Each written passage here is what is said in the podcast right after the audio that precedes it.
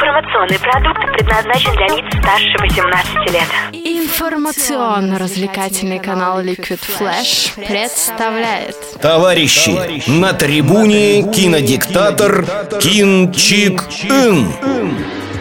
Привет всем! С вами снова я, суровый критик Люба, и речь сегодня пойдет о премьере «Тихоокеанский рубеж 2». Итак, начнем. В сберкассе деньги накопили, на предпоказы мы ходили. Главный герой Джон вначале представляется нам как обычный воришка, разбирающийся в крутых машинах. Но на самом деле он не так-то прост. Я не видела актера Джона Байега, который играет Джона в других фильмах, но здесь он не раскрыл свои таланты или сама роль была слабовата. Если вы помните первый фильм, в нем значительное место занимает тоже темнокожий актер Идрис Эльба, сыгравший отца Джона. Вот где сила и харизма. Сыну же от отца почти ничего не досталось, но, возможно, такой была задумка режиссера. Напарник Джона – это никто иной, как сын знаменитого Клинта Иствуда Скотт Иствуд. Когда я смотрела фильм, я думала, что узнаю этого актера, потому что видела его в другом фильме. Но сейчас поняла, я узнала его потому, что он очень похож на своего отца.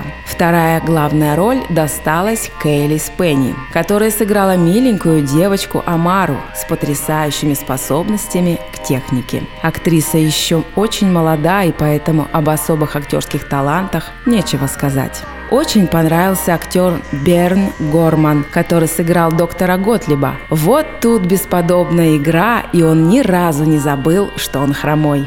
Чарли Дей, который сыграл доктора Гайзлера, забавного недотепу, во второй части оказался главным злодеем который сотворил страшное чудовище. Сам бы он этого не смог. Это все сделали пришельцы, поселившиеся у него в голове. Если проводить параллель с первым фильмом, то актерский состав первого фильма лучше, чем второго. Но особое место в фильме занимают драки между машинами и чудовищами. К слову, в первом фильме чудовища были разные. Во второй части только одно, но очень большое и страшное.